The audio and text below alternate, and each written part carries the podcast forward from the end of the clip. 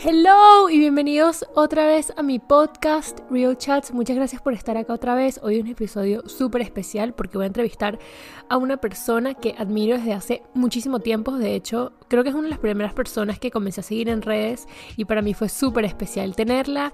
En el episodio vamos a hablar sobre su camino y todo el estrés y todo lo que tuvo que pasar después de graduarse de la universidad.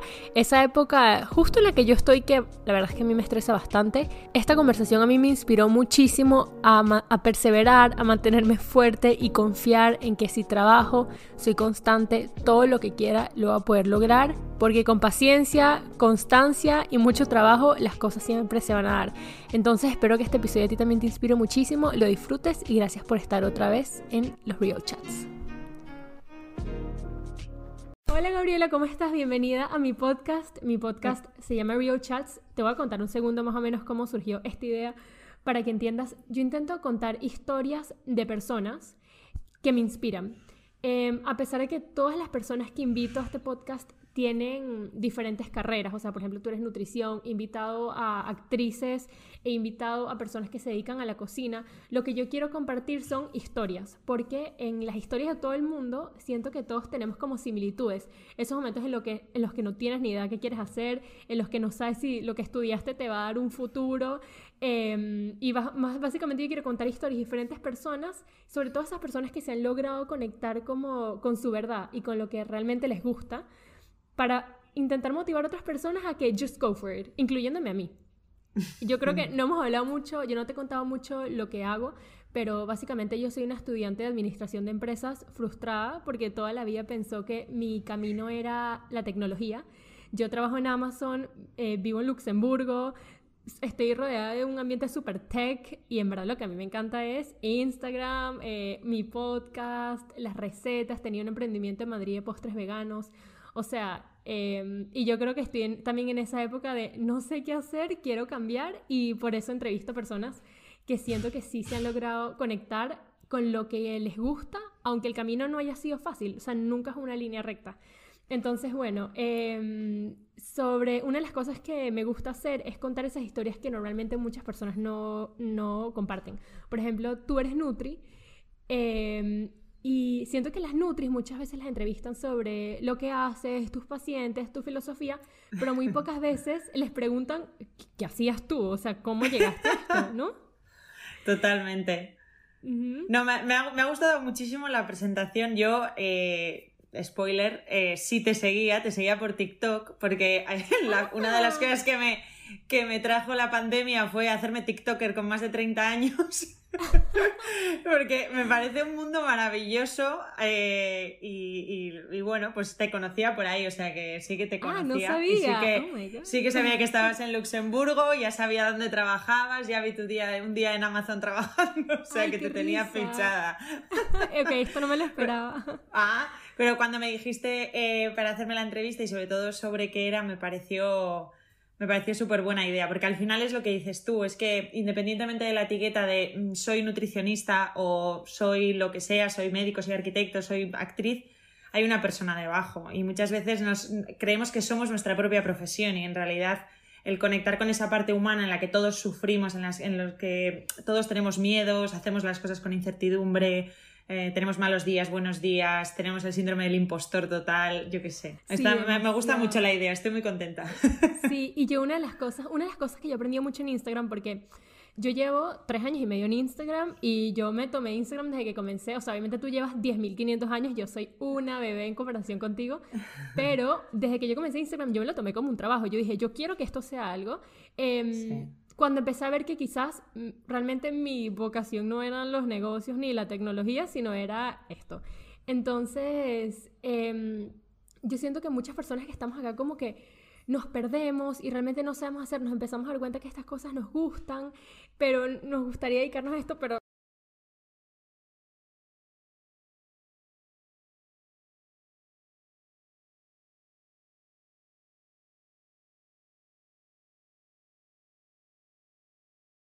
cosas que quería hablar contigo, que me encantó que me dijiste al principio en el mensaje que me mandaste, es sobre que tú naciste con una vocación de ayudar. Tú sabías que eso es lo que te gustaba. Em, y no sabías, pero no sabías cómo se iba a manifestar en tu vida, ¿no? Justamente el episodio que, el último episodio que grabé fue sobre la ley de la atracción. Y una de las personas, una de las cosas que hablamos es sobre que muchas veces tú pides algo, le pides algo al universo, a Dios, como lo quieras llamar, y no sabes cómo te va a llegar. Entonces, por ejemplo, tú le pediste. Se me ponen los pelos de punta, Claudia. Sí, esto a mí, ese episodio lo tienes que escuchar porque de verdad mientras la, la, persona hablaba, yo tenía, o sea, los pelos así, me, me quería morir. Entonces, sí, tú, por ejemplo, eh, lo y esto me encantó porque así comenzaste el mensaje que me enviaste. Yo lo primero que sabía, me dijiste, hola, mi nombre es Gabriela, tengo 30 años, eh, vivo en San Sebastián y siempre supe que mi vocación era ayudar. Entonces, después me contaste que tú querías estudiar medicina. Y, ahí como que lo conecté perfectamente con lo de, la, lo de la ley de la atracción, porque tú empezaste diciendo que tu vocación era ayudar y quizás no se te manifestó como tú pensabas o en tu camino siempre lo pensaste, pensaste que esa era tu, como tu propósito final. Si no dijiste voy a ser Nutri, voy a hacer esto, voy a emprender, lo que sea, pero al final siento que todo es un full circle. Tú manifestaste eso y en vez de representarte o que te viniera siendo médico o siendo lo que querías, se te manifestó de otra manera que quizás no siempre tuviste clara, quizás no siempre dijiste quiero hacer nutrición y psicología, quiero transformar vidas o quiero, o quizás no siempre supiste que querías hacer algo más que hacer que las personas bajaran de peso. Pero al final te no, no, no, Sí, totalmente. Además es que, em, lo que lo que me di cuenta cuando, te, cuando me dijiste, bueno, cuéntame tú, háblame de ti, a chorro, di lo que quieras. Y mientras te estaba hablando, porque además, Jolín, yo creo que no estamos acostumbrados a hablar, o sea, cuéntame tu vida, ¿sabes? Cuéntame tú. Entonces, cuando te pones a hablar, hablar, hablar, me, cuando colgué, o sea, cuando le di al stop a, a, la Noiseboat, dije, ostras, me he dado cuenta que me he pasado los últimos, pues, pues 13 años de mi vida, desde que acabé el colegio, con miedo. O sea, he hecho las cosas con miedo. O sea, quiero decir, siempre lo he vivido como un, como un fracaso. No pude entrar en medicina, no pude dedicarme a la investigación, no pude hacer el doctorado y me di, o sea, me he dado cuenta que lo he vivido siempre mirando lo que no pude hacer. Tengo muy poca costumbre en ver lo que he hecho. ¿Sabes? Wow. O sea, quiero decir que, mm, una, de las, o sea, una de las grandes lecciones que, me parece que, me ha enseñado el universo, el cosmos, lo que quieras, o la vida, es que eh, precisamente eso, o sea, no, no porque de repente se te cierre una puerta delante tienes que parar. Porque luego de repente todo tiene sentido. Quizás hubiera sido una desgraciada siendo médico. Sí. O, yo qué sé, o sea, igual no hubiera sido lo que yo pensaba que... A ver, al final también decidí estudiar medicina o quería estudiar medicina porque también tengo una familia en la que hay varios médicos, siempre lo he vivido, además son gente que vive mucho su profesión, es muy vocacional, son una familia de ginecólogos, entonces también tienen una, especial sensibilidad respecto a las personas, a ayudar, a, asistir un parto. Eh, bueno, pues es, es es un, no sé, siempre lo he vivido como con un cariño especial, siempre me lo han transmitido así. Pero ¿quién me hubiera dicho si quizás lo que yo viví como un, como un fracaso, como una puerta cerrada varias veces, ni medicina, ni investigación, ni nada, o sea, era como en el fondo me, estaba, me estaban dando toques para ir a donde estoy ahora, que ahora sí puedo decir que soy, que soy feliz y que me gusta mi trabajo. Sí, pero para las personas que no, que no saben realmente tu historia, cuéntanos más o menos ¿Qué fue lo que te pasó? Y, o sea, ¿cómo fue tu carrera profesional, sobre todo la parte de los estudios, y cómo te fuiste enfrentando a eso? Pues nada, yo de lo que te digo, desde, desde pequeña, cuando preguntaban a la gente qué quieres ser, pues eh, me gustaba mucho comunicarme, me, siempre me ha gustado muchísimo hablar, siempre me ha gustado mucho eh, hacer teatros en casa, disfrazarme, me vestía de sevillana, me ponía tacones, le disfrazaba a mi hermano. O sea, siempre he tenido ese punto como un poco farandulero. Eh, pero luego, por otro lado, así a nivel más de profesión, eh, que, ¿a qué te quieres dedicar? Siempre ha sido ayudar. Siempre me ha gustado estar en contacto con la gente, que me cuente sus problemas, intentar solucionárselos. Entonces, bueno, eh, lo que te digo, esa inquietud al final yo creo que motivada, porque al final es lo que ves en casa, lo que te decía yo, veía a mi padre, veía a mi abuelo, que siempre han vivido con, mucho respeto, con mucho cariño y con mucha dedicación y vocación su profesión, eran los dos ginecólogos, y entonces pues al final, ¿sabes? Sumas uno más uno y da dos, dices, una, niña con ganas de ayudar y, vive eso en casa, y nada, todo iba bien, todo iba bien, todo genial, las notas era la única manera quizás era la única manera como veías que podías hacer eso. Tú decías, claro. me gusta esto y este es el único camino que existe. Exacto, y eso también es una cosa muy bonita para reflexionar, hasta qué punto estás condicionado por, tu entorno, porque quizás si mis padres, imagínate, hubieran sido cooperantes, pues igual hubiera acabado siendo cooperante. O si mis padres hubieran... No, quiero, me explico, o sea, creo que también, depende de quién nos esté escuchando, depende, depende en qué momento de la vida esté, está bien reflexionar tus autolimitaciones. O sea, eh, esa parte en la que tú te dices que esto no, o por qué no. O sea, cuestionarte esas, esas creencias que tenemos súper limitantes. Porque, hombre, evidentemente no todo el mundo es capaz de hacer todo. Yo me encantaría dar un concierto en el halftime de la Super Bowl tipo Shakira y Beyoncé, pero no, no he nacido con ese don. Pero desde luego que hay muchas más opciones para ganarte la vida, para encontrar tu hueco en el mundo que las que, que, las que crees cuando tienes entre los 15 y los 25 o entre los 15 en adelante, pues seguro que sí. Entonces, bueno, pues eh, al final salió por ahí, eh, todo bien, las notas del colegio todo bien. Cuando me presenté a selectividad, que es la prueba de acceso a la universidad, eh, me quedé a nada, 0,6 o nada de entrar. y todo, fue catástrofe, catástrofe. O sea, era como no me lo puedo creer, claro, toda la vida pensando que que sí, que bien, que voy bien, voy bien, voy bien, voy bien, y de repente un tortazo con toda la mano abierta en la cara, que en ese momento, es que, claro, luego lo reflexionas con los años y en ese momento, eh, como no tienes tiempo de, regocijarte en, el, en, el, en algo que en, esa, en ese momento de tu vida es tan duro, decir, oye, pues lo que he querido ser siempre no lo voy a ser, ¿qué hago? Y no tienes tiempo porque, porque tienes que elegir algo, tienes que elegir o una carrera universitaria o tienes que decidir qué vas a hacer con tu vida y tienes poquísimo tiempo. Sí. Entonces eh, acabé en nutrición porque no quería ser dentista, no quería ser enfermera, no quería ser veterinaria, no quería ser bióloga. Eh, y, en esos momentos, estamos hablando de 2007, la carrera de nutrición, eh, había gente que se pensaba que eras médico y había gente que se pensaba os lo digo con todo el respeto del mundo, vamos, eh, una esteticien. O sea, quiero decir, hay gente que no sabía que era una carrera universitaria, con lo cual también eh, era entrar y era jugársela a una carrera que a priori no tenía mm, grandes visos de ser un éxito. ¿Vale? Ahora, ahora es muy diferente. Ahora tú ya tienes un precedente de gente que sabes que trabaja de nutricionista y que se gana la vida y que ha emprendido y que con mucho esfuerzo saca su negocio adelante. Pero en 2007, ¿qué va? ¿Qué va, qué va? Era muy difícil, entonces daba mucho vértigo, pero ahí fuimos. Por eso te digo, cagada de miedo, o sea, pero bueno. No, y una de las cosas que me llama la atención, primero que esto es, esto es demasiado importante porque literalmente viene en cada podcast, son esas tragedias que nos ocurren que están disfrazadas de, de regalos, ¿sabes? O que pensamos que es una tragedia, perdón, es un, es un regalo disfrazado de tragedia. Entonces, pensamos que es una tragedia y nos abrumamos y decimos, ahora, ¿a dónde voy? Y realmente que eso no se te haya dado te abre una serie de puertas y una serie de oportunidades que te cambian la vida.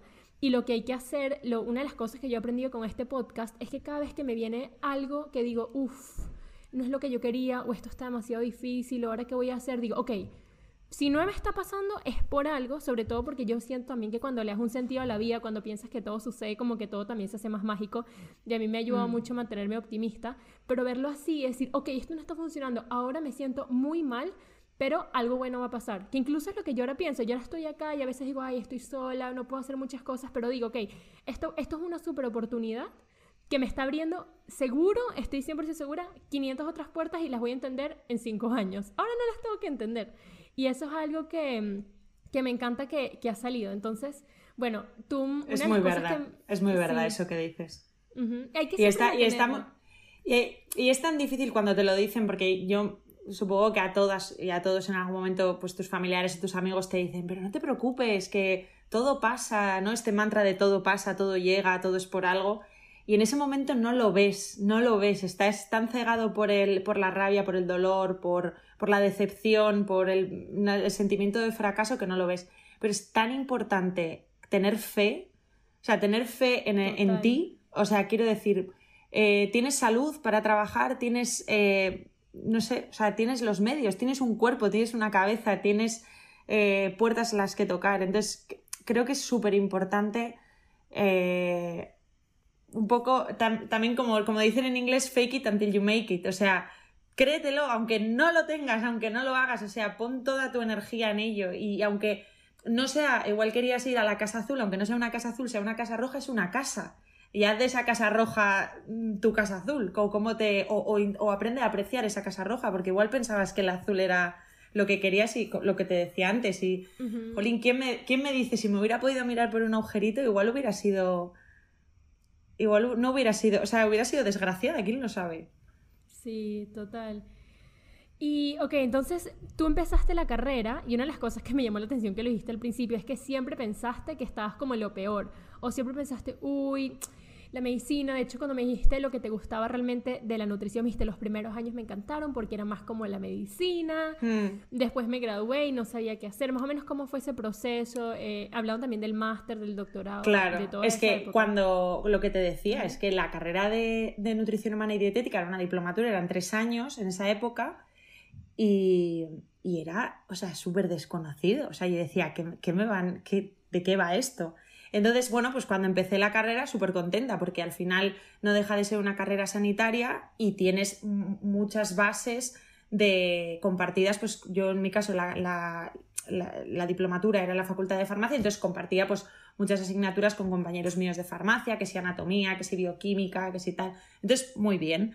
Claro, cuando llegué al último año, que es cuando te dan un poco las, las más especializadas, más de nutrición, de ya das nutrición humana, dietética, eh, bromatología, ta, ta, ta, ta, ta, ta. Bien, bastante bien. ¿Qué es lo que ocurre? Que eh, acabas al final, son tres años, yo me veía súper joven y además yo siempre he tenido la sensación y sigo teniéndola que es horrible en el fondo de, de pensar que no sé. Yo siempre estoy pensando que no sé. Yo cuando escucho a la gente en redes sociales afirmar categóricamente cosas, digo, yo no, no puede ser. O sea, cuanto más aprendo, más me doy cuenta que no sé de nada. no tengo ni idea. O sea, ahora, después de, siete años trabajando, empiezo a pensar, bueno, igual algo, igual puedo hablar ya con un poco de seguridad. Entonces, eh, yo quería seguir estudiando, no sabía qué.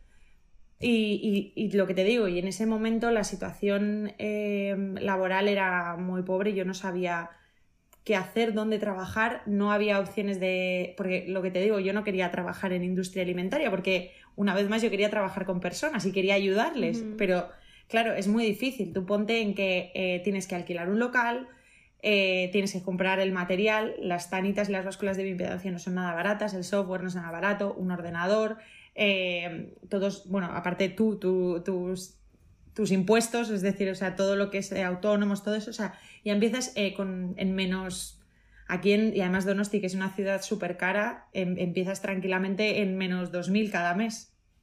Entonces, era muy complicado. Eh, entonces dije, bueno, pues vamos a seguir estudiando. La investigación sí que es verdad que eh, me atraía, me parecía interesante.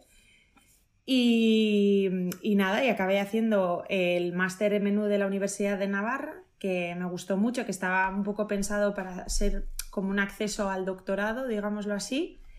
Y. Porque querías dedicarte en ese momento. ¿Pensabas que te querías dedicar a la Mira, en ese momento no tenía ni idea. Te repito, Claudia, se estaba cagada de miedo. Estaba fatal. O sea, qué fluyendo ni qué fluyendo. O sea, yo lo viví. O sea, de verdad, necesité ayuda psicológica. O sea, para mí fue, o sea, mi sensación todo el rato era que yo estaba como caperucita roja en el bosque, iba a venir el lobo y me iba a comer. O sea, yo tenía miedo, miedo. O sea, todo el rato. Lo que pasa aquí tengo que hacer tengo que hacer un paréntesis porque cuando me contaste esto en el voice no dije, ay Dios mío, ahí, ahí sí se me pararon los pelos de punta. Porque el propósito de mi podcast es exactamente eso que me estás contando yo saqué la cuenta, me dijiste más o menos que eso fue como en 2012, 2011, por ahí, y saqué la cuenta, ahí tenías 22 años, yo tengo 23.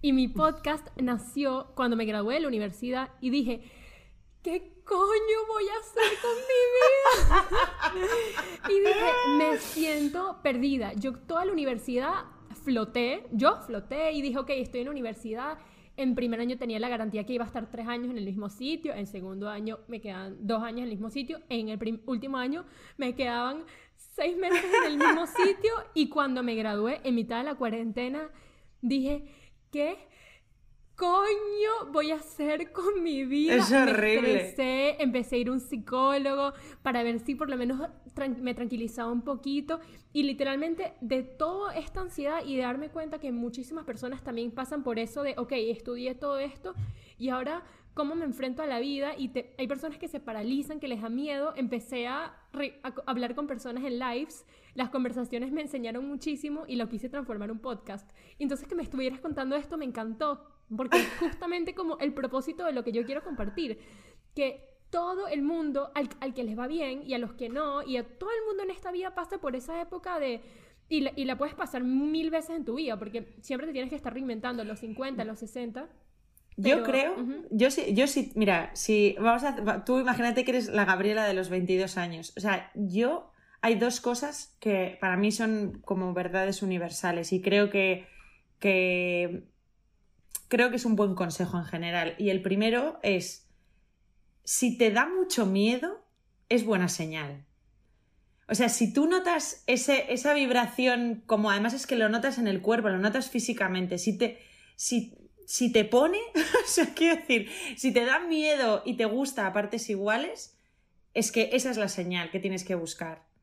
Porque al final vivimos una vez y esto es súper importante entenderlo. Por supuesto que hay cosas que, bueno, pues que vas a tener que hacer porque hay que vivir y necesitamos dinero, pero, pero no hay que, o sea, creo que una de las cosas peores que tiene cuando vas cumpliendo años es, es precisamente perder ese miedo, porque entonces no estás saliendo de tu zona de confort, no estás exponiéndote, no estás conectando con lo que, con lo que te gusta hacer, con tus necesidades.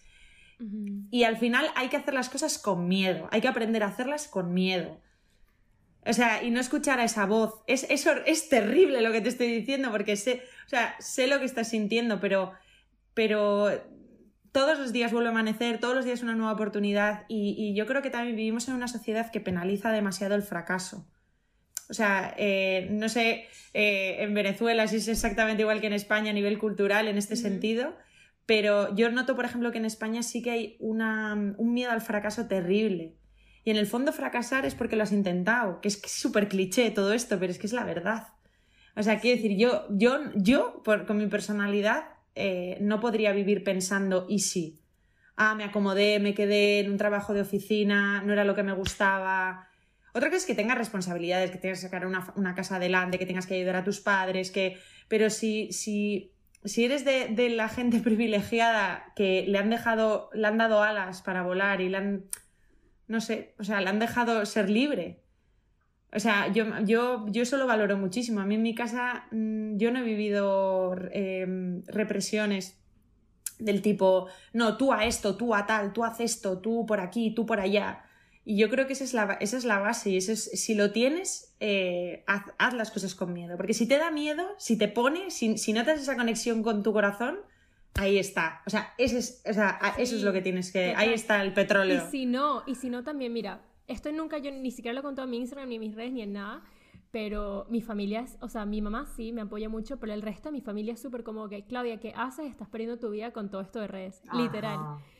Y, y, no me apoyan en nada. O sea, yo todo lo que estoy haciendo lo tengo que eh, hacer yo sola. De hecho, en mi brindis de graduación, esto lo digo por si hay personas que les pasa lo mismo, como que si tienes el apoyo y si no lo tienes también.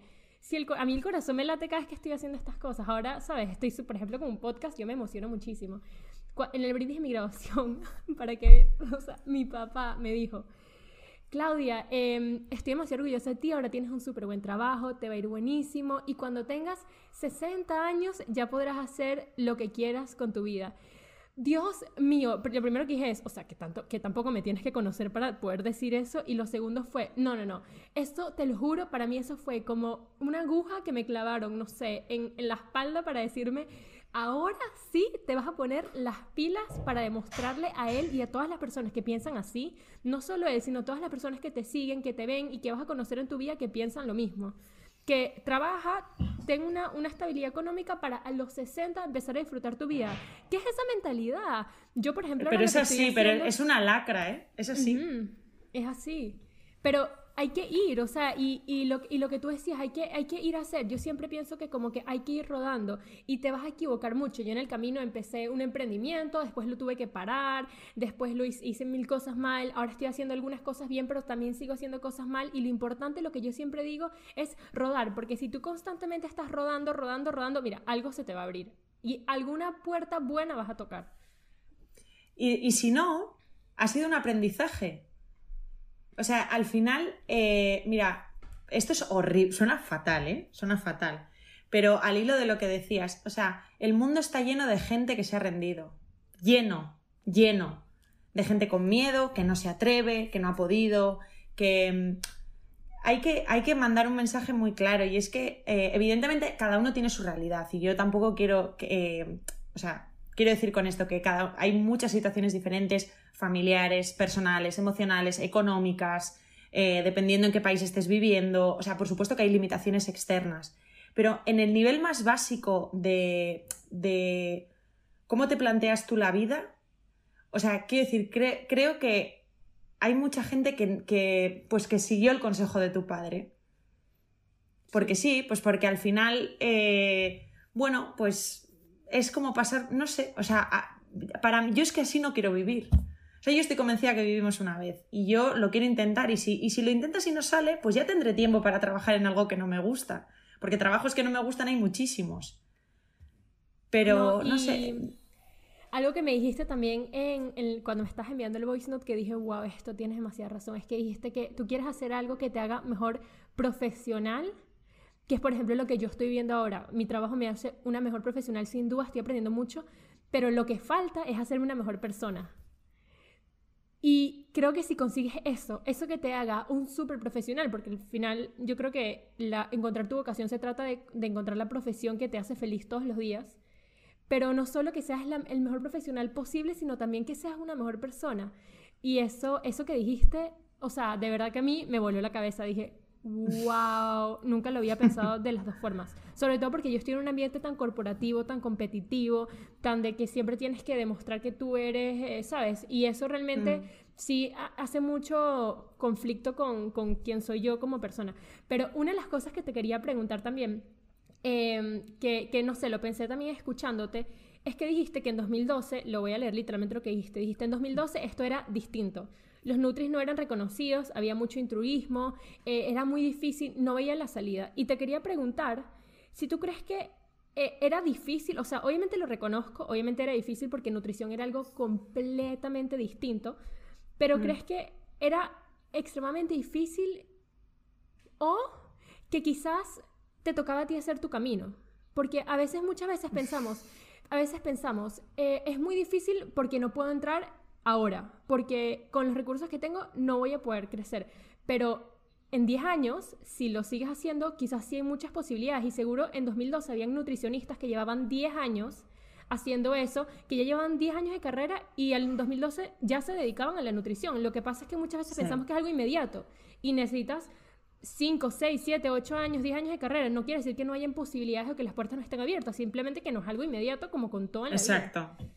No, no, por supuesto, por supuesto. Eh, eh, lo que quería decirte con lo de 2012 es que eh, era un poco, no sé en qué año empezó Instagram, pero tampoco llevaba muchísimo tiempo. No, 2012, 2011. Es que yo, yo me acuerdo que le empecé a seguir a Kiara Ferragni y tenía súper pocos likes en las fotos. Y dije, o sea, esto ya te digo yo que no, no era como, como es ahora, pero yo todo empezó, o sea, a mí la verdad que eh, cuando te mandé la nota de voz me hizo mucho reflexionar sobre esto, porque yo me acuerdo eh, que no lo pensé demasiado. O sea, yo creo que eh, cuando empecé a divulgar o cuando empecé, desde mi indignación absoluta, empecé a decir, bueno, como no tengo trabajo, porque ahora mismo me acaban de decir que tirirí guapísima, no hay financiación para tu proyecto de tesis, eh, dije, bueno, pues ¿qué hago con el tiempo libre? Lo que decías un poco tú, yo también soy así, o sea, yo creo en que hay que hacer, hacer, hacer, hacer, hacer, lo que quieras, pero tienes que estar en movimiento tienes que estar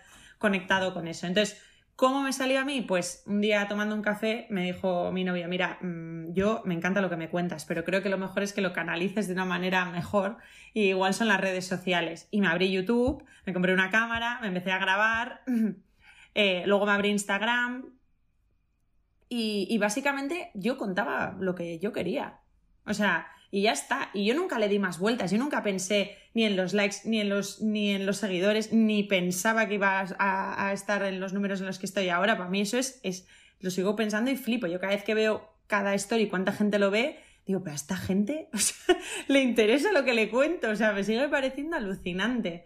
Y, yo creo que eh, el cambio que ha habido es que la gente con la que por lo menos yo me comunicaba, pues hablábamos antes de Victoria Lozada, de Steffi, o sea, la gente con la que yo interactuaba en esa época en Instagram era eh, gente noble, en el sentido de que lo estaba haciendo no buscando la fama, no buscando la retribución económica, no buscando el dólar, ¿sabes? Lo hacía porque creía en ello, porque siente vocación y porque verdaderamente lo hacía eh, pues sin ánimo de lucro, entre comillas. ¿Qué es lo que ocurre? Que ahora evidentemente es un negocio y eso empaña un poco lo que era antes, que yo lo echo de menos. O sea, yo no entiendo el, el haterismo, no entiendo eh, el ridiculizar públicamente a la gente, no entiendo, o sea, no va conmigo. Me parece que, que podemos hacerlo mejor como sociedad y a mí me apena muchísimo, muchísimo. Me fui de Twitter por eso o sea, única y exclusivamente porque era un ambiente que me, que me consumía mi propia energía. Y por supuesto, con esto no quiero decir que ahora no haya, por supuesto que hay gente que, que, adoro y que he podido conocer y la red eh, profesional que creas es buenísima y todo, pero quien estaba en Instagram en esa época seguro que, me, que, me, que piensa lo mismo que yo. Porque al final fuimos gente que no tú no sabías lo que, lo que luego iba a ser. un camino marcado. Nadie sabía que No, no, entonces, claro, tú ibas con tus buenas intenciones. Claro, ¿y, cómo fue eso? Sí, ¿cómo fue ese camino de las redes? ¿Cómo, ¿Cómo empezó? ¿Cómo fue creciendo? Lo que te digo, empecé a grabarme vídeos de YouTube, los Nutrivídeos, y empezó a hacerse eco gente, más gente, más gente, y fue de manera orgánica. Yo me acuerdo, mira, eh, te cuento como anécdota, ¿eh? Yo me acuerdo una vez que, que es que luego encima te enteras, ¿no? Que alguien había ido diciendo que yo había ido comprando mis seguidores. Y, te juro que mi respuesta fue, anda, ¿que se pueden comprar? O sea, para que veas tú, o sea, yo estaba en la parra, yo, ¿cómo que se pueden comprar? Tampoco los hubiera comprado. no tenía dinero para casi para coger una consulta como para pagarme seguidores. Pero, pero quiero decir que lo, siempre ha sido de una manera orgánica, siempre ha sido compartiendo o tal, o... y luego por supuesto que, y esto es, o sea, esto es así, que justo, o sea, estábamos en el momento justo haciendo lo que había que hacer de la manera que había que hacer, porque cogimos la ola, o sea, la hemos surfeado, la ola no la creamos nosotros. Lo que pasa que, bueno, pues eh, al final se ha hecho un movimiento muy importante. Con el tema de. Luego también se unió toda la parte esta del real fooding, Em, yo creo que ha habido un reconocimiento en, redes porque muchos compañeros se han puesto a divulgar, que eso evidentemente hace, hace la unión hace la fuerza y, yo creo que como profesión en general, socialmente, estamos mucho más reconocidos que hace 10 años. Solo hay que ver la televisión. Ahora ya, eh, cuando hablamos de nutrición, ya contactan con un dietista o con un dietista nutricionista para hablar. Antes siempre iba o un médico, una enfermera o un farmacéutico y ahora ya van al profesional porque saben que hay un profesional especializado en eso. Y eso, por supuesto, que ha sido el trabajo de todo el gremio y, yo creo que ha sido por las redes. Sí, para los que no sepan, eh, por si no seguían a Google Nutrición antes, que por cierto me cuenta que cambiaste tu perfil más como corporativo, porque yo te sigo, mira, yo te sigo, yo no sé cómo te empecé a seguir, por cierto, yo con esto siempre comienzo el episodio y se me olvidó empezar contando cómo te conocí. Pero yo creo que te sigo desde hace, o sea, antes de que me pueda acordar, porque yo te sigo ni siquiera desde mi perfil este, sino mi perfil personal que tengo de 2012 seguro por Victoria o algo así, algún día habré visto una recomendación, porque es que te sigo creo que desde que tengo, no sé, como 14 años, y yo sí me acuerdo que tú eras como súper real. soy, Claudia. o yo qué joven soy.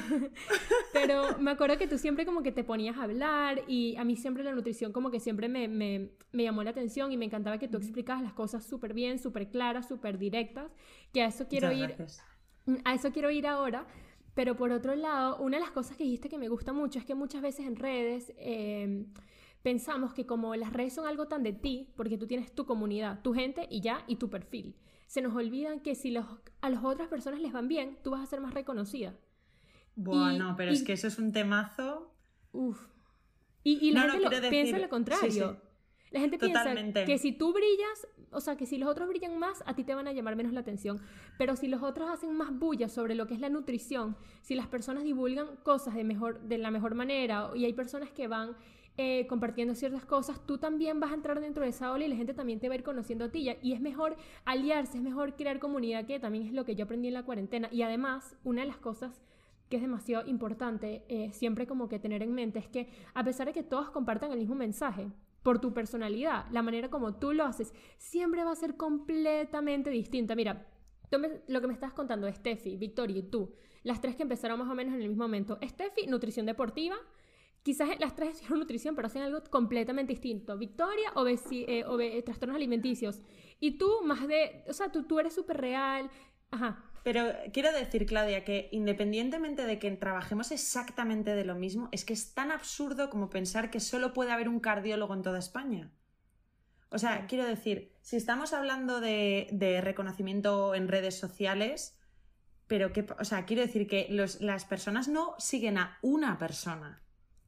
Quiero decir, eh, si yo eso lo detecto muchísimo y yo siempre pienso que soy un poco bruja para esto, pero eh, soy muy observadora y, me llama mucho la atención la, lo que te digo, la, sí, o sea, el reparo que a veces veo en personas en, recomendar otras cosas, en recomendar otras cuentas de nutrición, o sea, en recomendar a la competencia si me apuras. ¿Qué más da? O sea, quiero decir que eh, cuantos más mejor y cuanto... Y es que además unidos hacemos algo bueno. O sea, quiere decir que es reconocernos como profesión, que vean otras, o sea, otras maneras de hacer las mismas cosas, de que al final de ganar eh, valor en, la sociedad.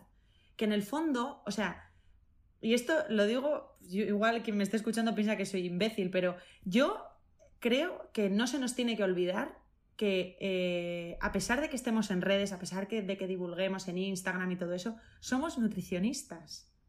Somos nutricionistas y el fin último de cualquier sanitario es ayudar, no los likes. Entonces, si se te olvida eso, si, pierdes el centro y, bueno, pues si quieres ser influencer, pues guay, me parece fenomenal. Pero eres nutricionista, tú tienes una consulta y, si, y si no eres capaz de ayudar a tus compañeros, me cuesta mucho pensar que puedes ser un buen nutricionista ayudando a personas. Te lo digo de verdad, ¿eh? Entonces, por eso te decía eh, cuando hablamos en la, conversación previa que es o sea, para ser un buen profesional sanitario, me da igual nutricionista, ¿eh? para ser un buen, un buen enfermero, una buena médico, tienes que ser buena persona. Tienes que ser buena persona. Al menos que seas un neurocirujano que no te va a dirigir la palabra. Entonces me da igual que seas Hitler. O sea, no sé cómo decirte. O sea, sálvame el cerebro. Pero Em, tienes que ser buena persona si vas a tratar con personas. Me da igual, aunque seas camarero, es que tienes que ser buena persona, es que te tienen que, te tienen que importar las personas. Si no, no, si no, no funciona. O sea, yo estaba, yo cambié mucho mi opinión cuando empecé a trabajar en la práctica clínica. Yo, yo al principio decía, yo estaba súper enfocada, lo típico, ¿no? Cuando sales de la universidad en, ay, a ver, que no me pregunten algo que no sepa, o que no me, ay, a ver cómo era esto, y entonces, eh, ¿cómo combino esto? Entonces, eh, o sea, siempre estaba muy, muy pendiente del conocimiento, del conocimiento puro y duro. Y te das cuenta cuando trabajas con personas y quien más y quien menos en algún momento trabaja con personas, que lo que quieren es que les trates bien, que les soluciones el problema también, pero que les trates bien, que les valides, que les digas, sí, el dolor que tienes es real y yo voy a intentar ayudarte, yo también soy humana y lo voy a dar todo por ti. Igual no lo sé, pero te derivaré a alguien que sí sepa. O sea, y eso, esa parte humana, es que no se puede perder. Y si la pierdes, pierdes como profesional. Y lo siento, pero es lo que pienso. O sea, si igual alguien nos está escuchando y no piensa como yo, pero creo que es algo que de vez en cuando, periódicamente, es importante volver a, volver a aterrizarlo y volver a poner los pies sobre la tierra. Total. Y retomando otra vez con, con, el... Yo aquí, mira, te lo voy a enseñar y todo. Cuando estaba haciendo los apuntes hice esta pequeña curva. Estoy enseñando una curva con diferentes puntos y anoté y dije, eh, muy abajo no, llega, eh, no entraste medicina, muy arriba te diste cuenta que se parecía a medicina, muy abajo después eh, no te dieron la financiación para el doctorado. muy arriba redes, muy abajo el tema de las marcas y la gente egoísta y todo eso. Y quiero, simplemente quiero reforzar la idea que todas esas cosas son las que te marcan el camino. O sea, los abajo y los arriba son los que te dan los empujones, los, de arriba, o sea, lo de arriba te hace ser optimista, te dan los empujones, después bajas, te recuerdas de lo bueno que tenías antes, intentas volver a subir. Y es así. Em, y una de las cosas que te abrió a ti todas estas puertas es, obviamente, lo de las redes. Porque lo de las redes, como dijiste, lo agarraste justo en la ola, te dio, te dio la fuerza. Y también, a, pesar de que las redes empezó como algo muy altruista y muy, no quiero realmente, no sé qué voy a conseguir de esto porque realmente no lo sabías. Por otro lado, las redes te permitieron emprender. Una de las cosas que yo creo que tiene distinto a la nutrición de otras medicinas es que la, por ejemplo, si tú eres médico, tú eres médico, pero realmente no tienes que ser tan emprendedor. O sea, no es, no es un requisito fundamental, pero yo creo que ahora la nutrición, para muchas personas, tienes que, tienes que tener un punto de emprendimiento. Sí, sí. Eh, yo diría que es, o sea, 50% emprendimiento, 50% conocimiento. Sobre todo porque la nutrición es muy de marcas y de esta persona me gusta, eh, mira, ella le hizo este cambio, ¿sabes? Como que es muy así. Em, entonces, nada, quisiera que hablaras un poquito de este aspecto del emprendimiento. Y, otra cosa que me parece que también me encantó que me dijiste antes, es que tú eres súper honesta y que eres súper real. Porque lo que decía antes, para emprender, cuando estás emprendiendo, tú siempre tienes que buscar tu factor diferencial de tu producto. Si hablamos de un producto, si hablamos de algo que tú quieres vender, ese producto tiene que ser distinto a todos los otros, necesita un factor diferencial. ¿Cómo consigues el tuyo en la nutrición y cómo lo utilizaste para ir emprendiendo eh, a lo largo de tu porque, Porque tienes que conectar con lo que vibra en ti. O sea, es lo que te decía antes, es que es así de sencillo. Yo, a mí, eh, donde conecto muchísimo es eh, en esta parte de psiconutrición que estamos trabajando, de eh, más una visión integral del cambio de hábitos y, entender que trabajamos con personas, no, no, con un problema aislado. Entonces, si tú lo que, lo que tienes que intentar es no, en vez de buscar qué es lo que la gente quiere escuchar, conecta con lo que tú quieres contar. ¿Qué quieres contar tú? ¿Cuál es ¿Qué quieres contar? ¿Qué es lo que te gusta? ¿Qué es lo que te... O sea, aunque sea la cosa más rara, extraña, eh, va a valer mucho más la pena porque vas a estar mucho más motivado para contarlo, vas a transmitir muchísima más pasión y al final eso es lo que engancha. Porque en todo esto, si te fijas, Claudia, estamos hablando todo el rato del factor humano. O sea, eso es, es una cosa súper importante y no somos robots. Entonces, aunque estés eh, divulgando sobre una bacteria súper rara que, no le importa a nadie, ¿cuántas cosas eh, consumes en redes que en el fondo te importan tres huevos? Pero lo están contando con tanta pasión, con... Yo qué sé, tan... es que al final están contando lo que quieren contar, no lo que creen que va a interesar más. Porque si vas a contar lo que, lo que crees que va a interesar, en el fondo perdemos esa, esa esa genuinidad, esa, esa pasión. O sea, yo, yo lo vivo tan apasionado, yo no soy tan apasionada con otras cosas en mi vida, pero es que esto me toca, o sea, conecta conmigo y conecta a unos niveles casi, pues eso, o sea, no sé, energéticos, casi. Es que tienes que ser tú.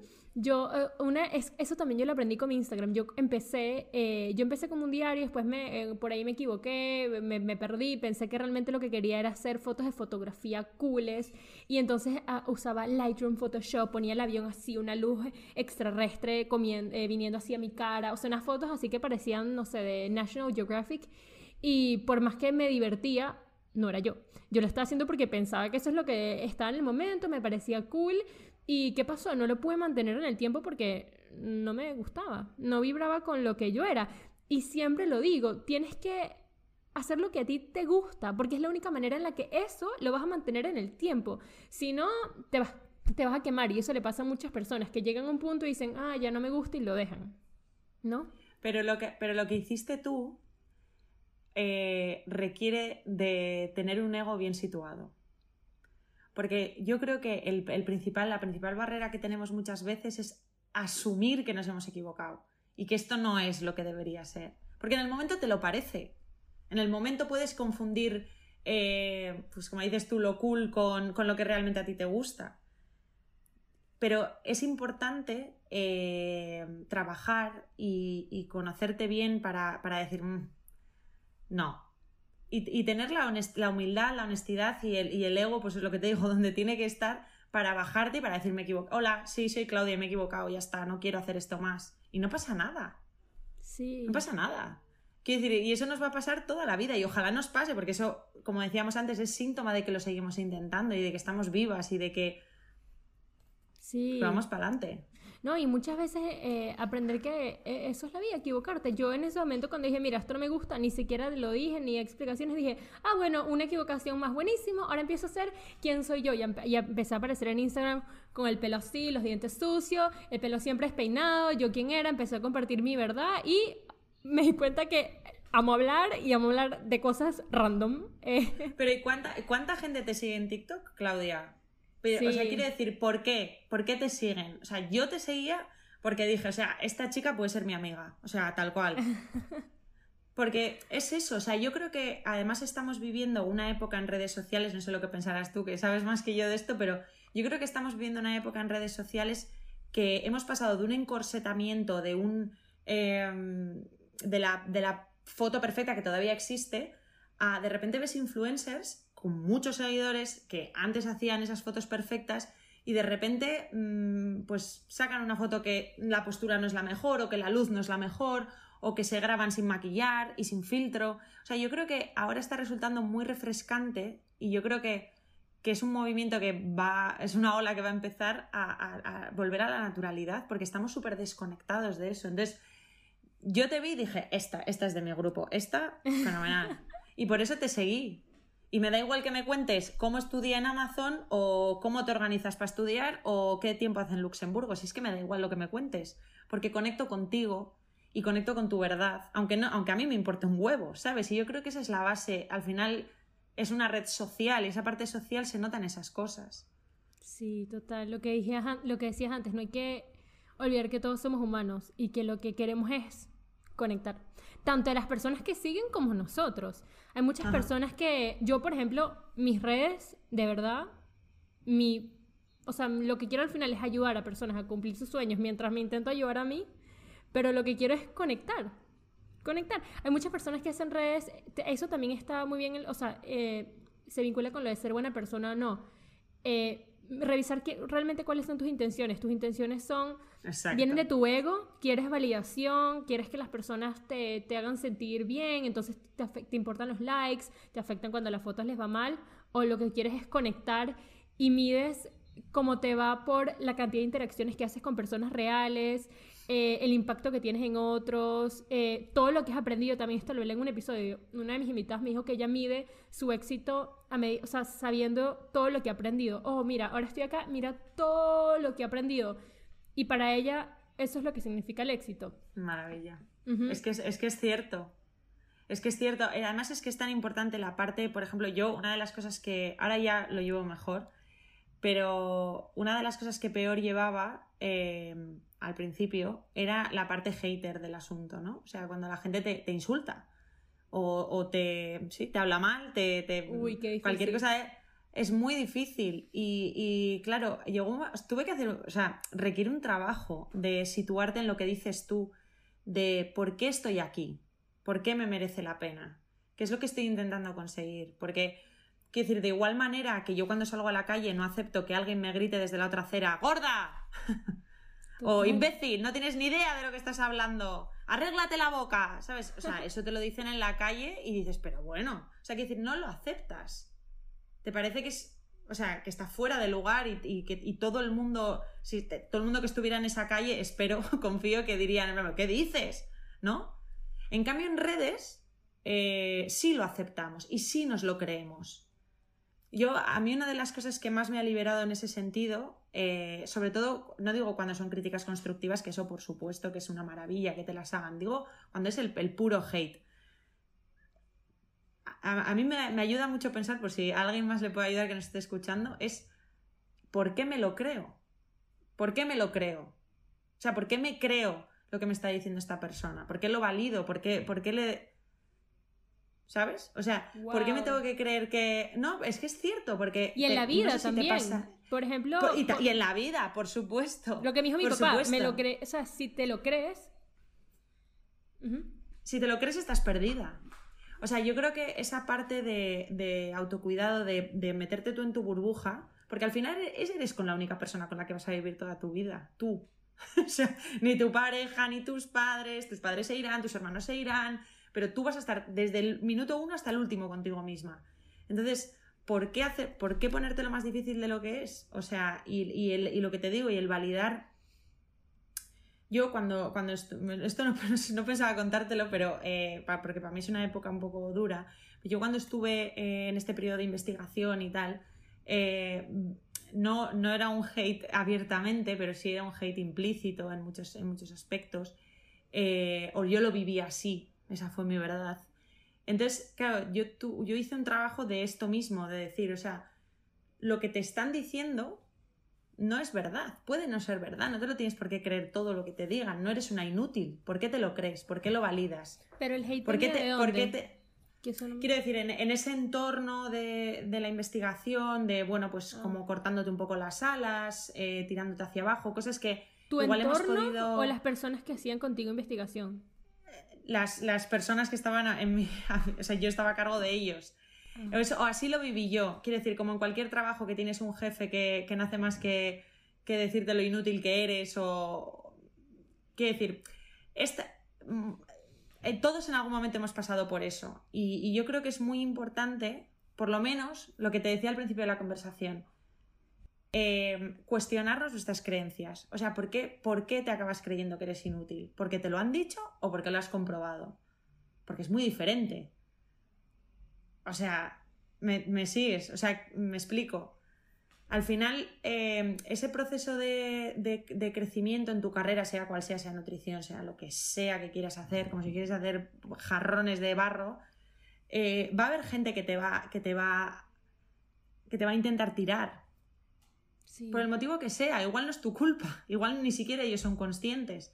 Pero normalmente la gente que vive su vida, que está a gusto, que está conectada, que, sabe lo que es estar en, los infiernos y en los cielos, normalmente no pierde el tiempo en tirar a otros hacia abajo. Normalmente las personas que dedican su vida a, arrojar hate a, son gente con miedo, son gente eh, pues que no ha hecho lo que igual quería hacer o que está pasando una mala época. O sea, Sí, muchas veces viene de sus propias frustraciones. Y acá vienen dos cosas. Muchas veces cuando, si alguien te hace hate y te afecta mucho, a mí me gusta pensar, ok, ¿por qué me afectó? Y quizás hay algo entre mí que tengo que revisar. Eso puede ser, eso es una posibilidad. Lo otro, que es un, un, tip que yo aprendí últimamente, porque a mí por Instagram nunca me vino hate, pero por TikTok, o sea, en TikTok hay de todo. Y una de las cosas que yo aprendí es, cuando tengo hate, yo sí, a veces sí respondo, a veces. Y respondo con amor. ¿Y sabes qué pasa? La gente se me voltea. Yo les digo, ay, no, muchas gracias. Y me dicen, ay, gracias a ti por contestar. Y yo, uh, ok. Y me ha pasado infinitas veces. Y lo mismo me ha pasado con, con personas de la vida real. Me dicen algo y yo con amor les explico mis razones, sonrío y se quedan cortados. Entonces, muchas veces enfréntate el hate con amor, entiende que, que, que, es un problema de ellos, que realmente eh, no tiene nada que ver contigo. Yo siento que cuando tú le das amor a algo que se está quemando, quizás ahí más o menos te pueden entender. Pero ahora quería, ya como para, para terminar, quiero hablar sobre lo que estás haciendo ahora, que es esto de Nutri con psicología, que me dijiste una palabra, mm, psiconutrición. Psiconutrición. que me encantó. Es algo que me parece demasiado fundamental, porque creo que por muchos años la nutrición no se, vinculó, no se vinculó con la psicología, que creo que es lo más importante. Me encanta que tú te estés enfocando en esto. Siento que eso es literalmente un factor súper diferencial. Es algo que te hace única y quería que, que, nos hables de eso, en lo que se ha convertido con nutrición después de todos estos años de arriba, abajo, empezar en redes, comenzar tu consulta, emprender, eh, que nos cuentes de qué estás haciendo en este momento.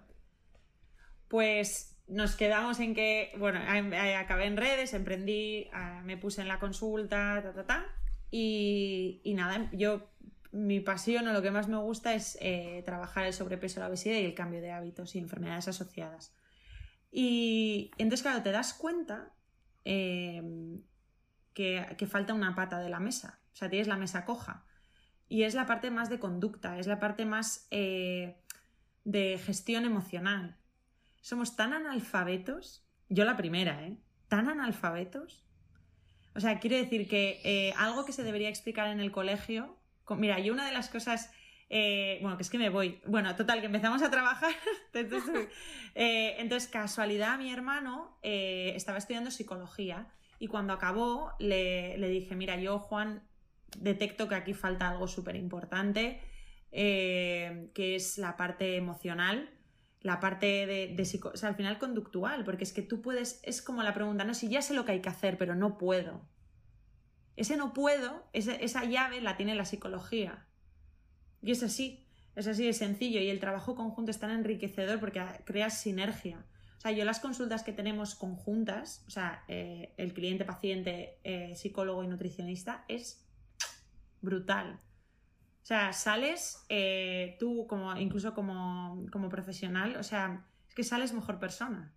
Regenerado. Es que te, tal cual, o sea, es lo que te decía, o sea, a mí es, mi pasión porque veo que es, que es la solución, es como habría que trabajar el sobrepeso y la obesidad en la mayor parte de los casos. Luego ellos también, también trabajamos con TCAs diferentes, eh, trastorno de ingesta compulsiva, perdón, anorexia, bulimia, eh, bueno, diferentes eh, patologías o situaciones, pero yo sobre todo con, como lo que más hacemos es, pues eso, al final ese cambio de hábitos, esa, esa reestructuración cognitiva que es que, bueno, no lo hago yo, lo hacen los psicólogos, pero que es que es una pasada. Y lo que te decía, y te das cuenta en las supervisiones de casos, lo analfabetos que somos. O sea, algo tan sencillo. Yo esto, yo no tengo hijos, pero el día que tenga, eh, lo voy a intentar poner en práctica y lo, intento poner en práctica también con mi entorno. Y es, eh, vivimos en una cultura que eh, no le gusta o intenta frenar las emociones incómodas, ¿vale? O sea, la tristeza, el lloro sobre todo, el llanto es una cosa que, que molesta mucho. Y muchas veces cuando está alguien llorando, lo que te sale es, ay, no llores. O, lo típico, ¿no? Que me decían a mí, ay, no, que te vas a poner muy fea, no llores, no llores, no, no llores, no llores, no llores, no llores. Eso, ese mensaje, al final acaba invalidando una manera de, sentirte. el lloro lo necesitas, hay que llorar, hay que sentirse mal, hay que, hay que decir estoy enfadada y enfadarte, o estoy triste y llorar, o entonces eh, esas cosas son, no sé, o sea, ya te digo lo que te decía al principio, que cuando conectas con algo, haces lo que te gusta y encima te ayuda a ser mejor persona, es que has dado en el clavo, yo creo. Y es lo que hay que, lo que, hay que buscar. Y para todas las personas que hemos vivido la nutrición siempre solo de la nutrición y nunca hemos conectado con la parte emocional, ¿qué nos podrías recomendar? ¿Qué, nos podrías decir? Bueno, que a veces no tiene por qué ser, eh, primero, un problema, porque yo a veces veo en redes eh, eh, esta cosa de controla el hambre emocional, el hambre emocional es humano y, no, hay que, no hay que intentar controlarlo, lo que hay que es entenderlo. Entonces, creo que hay una, hay una parte de trabajo súper importante y bastante transversal a todos los casos, que es que hay que conectar con tus necesidades. O sea, tienes que conectar, tienes que, validarlo. Entonces, no juzgarlo, o sea, tu necesidad está ahí, te parezca bien o no. o sea, entonces, eh, conectar con eso y lo que hablaba, lo que te decía ahora mismo, y validar. Porque si yo eh, estoy enfadada y no me permito estar enfadada, me va a salir por otro lado. Entonces, eh, a veces ese lado es, pues mira, me da igual, me voy a comer el paquete de galletas, porque he tenido una bronca con mi jefe. Entonces, el problema no es es el paquete de galletas, que te lo puedes comer, que no pasa nada, no vamos a ir al infierno de la nutrición. El problema es que estamos haciendo una gestión pobre de eso. Esto te lo explico a nivel nutricionista. Esto los psicólogos te lo explican mucho mejor, pero esta es mi manera, esto es como yo me hago la idea de cuando me lo explican ellos. Entonces, creo que hay una parte eh, de desconexión con nuestras propias necesidades más humanas, más básicas, más eh, pues por la vida moderna, por pues al ritmo al que vivimos, con la sociedad que estamos construyendo, que muchas veces eh, pues eso nos desconectamos de lo más primario y de lo más básico. Y que vemos como egoísmo el autocuidado, que esto es súper importante. O sea, decir que no a las cosas es una manera de, de, cuidarte a veces, es una manera de autocuidado y muchas veces socialmente lo vemos como, mira qué egoísta, ya me ha dicho que no otra vez, o yo qué sé, esta nutrición que le digo para hacer una entrevista y me dice que no. Porque muchas veces no entendemos que poner límites o, es que al final eh, gira todo en torno a lo mismo, es estar conectado, es eh, conocerte, eh, invertir en, lo, en las cosas que te recargan la pila, en, bueno, pues en escucharte. Y, eso se refleja en la alimentación. Entonces hay una parte de ese, de ese comer emocional, que es una mala gestión de las emociones, que evidentemente lo trabajan en consulta, pero bueno, que si ya estamos un poco, no sé, concienciados con el tema y, y por lo menos lo que te digo, o sea, que eh, rompemos esa falsa creencia de yo no tengo fuerza de voluntad o yo soy así o yo voy a ser siempre así, bueno, pues igual tenemos que mirar a esa parte de qué es, qué es lo que estamos sintiendo, qué es, qué es lo que nos estamos satisfaciendo. Total. Y me encanta, me encanta que lo trates así, porque creo que por muchos años la nutrición fue muy aislada de la psicología y la nutrición era muy... Yo me acuerdo que yo crecí mucho con la idea de eh, ser disciplinado y ser saludable es Mm. ser, tener mucho autocontrol. Creo que siempre lo viví así. Eh, para mí, sinónimo de ser saludable era, wow, yo la admiro demasiado, mira, mira lo fuerte que es ella, yo no se come ni un chocolate. Eso, esa fue la manera como yo crecí con la, con la nutrición. A raíz de eso, eh, obviamente, yo y todo mi entorno hemos sido personas súper obsesionadas con la nutrición, súper obsesionadas con lo, que, con lo que consumíamos, con nuestro estilo de vida. Y creo que eso está cambiando y es muy necesario porque hay que, o sea, si estás triste, te tienes que enfrentar a ello. Y tienes que, no es sobre, ay, estás triste, controla tu alimentación. No, ¿qué te está pasando? Entiéndelo, analízalo. no, la comida secundaria, si tienes que comer el paquete de galletas, cómetelo, pero lo importante es entender qué te está pasando para solucionarlo de dentro. No lo superficial de la alimentación, porque muchas veces decíamos, es que estoy teniendo ataques de que me como toda la nevera, pero ese no es el problema. Bueno, y la pregunta del millón que me suelen hacer a mí, y supongo que a todas las Nutris, es ¿qué puedo comer cuando tengo ansiedad? Y muchas veces les contesto, analizo lo que me acabas de preguntar. O sea, ¿cómo puedo gestionar una emoción con comida? No puedes. O sea, es como preguntar, eh, yo qué sé, o sea, ¿qué puedo comer para desplazarme a Madrid? no, o sea, lo que comas no te va a desplazar a Madrid. O sea, tendrás que coger un coche, un método de transporte, o sea, entonces muchas está tan, lo tenemos tan conectado que o sea, esa, esa, pregunta se repite muchísimo. Miren, em, esta conversación tiene que quedar acá. Vamos a en algún momento vamos a hacer una segunda parte, quién sabe, porque creo que de tu historia hay demasiado que contar y hay muchas cosas que realmente nos saltamos. Eh, pero por otro lado, tengo un target de mis podcasts, de que mis, podcasts no llegan a más de una hora y diez minutos, que creo que es casi imposible y ya nos estamos pasando. Entonces, nada, Gabriela, de verdad que mil gracias por unirte. Em, gracias a ti. Te admiro mucho, te sigo desde hace demasiado tiempo. Me encanta el trabajo que haces. Espero que muchas personas puedan conectar con tu historia, con todo lo que hemos hablado. Me voy con los pelos de punta. He anotado tres páginas de, de todo lo que he aprendido de esto. Me, me puse hasta Claudia, tareas y tengo cinco puntos anotados eh, y, espero que las otras personas también le hayan, le haya encantado esto y gracias por aceptar la invitación. gracias a ti por poner en contacto gente con gente, personas con personas, que es súper importante. Te deseo todo lo mejor. y gracias a todos los que están escuchando. Espero que hayas disfrutado este video chat. Lo que realmente quiero lograr con estas conversaciones, aparte de tener un poquito más de claro el camino que quiero seguir, es dar una mano, aportar así sea con una sólida práctica y útil para que todos crezcamos y evolucionemos juntos. De todo corazón, gracias por estar acá. Y si te gustó, no te olvides de suscribirte a mi canal para escuchar todos los próximos episodios. Un abrazo y hasta el próximo video chat.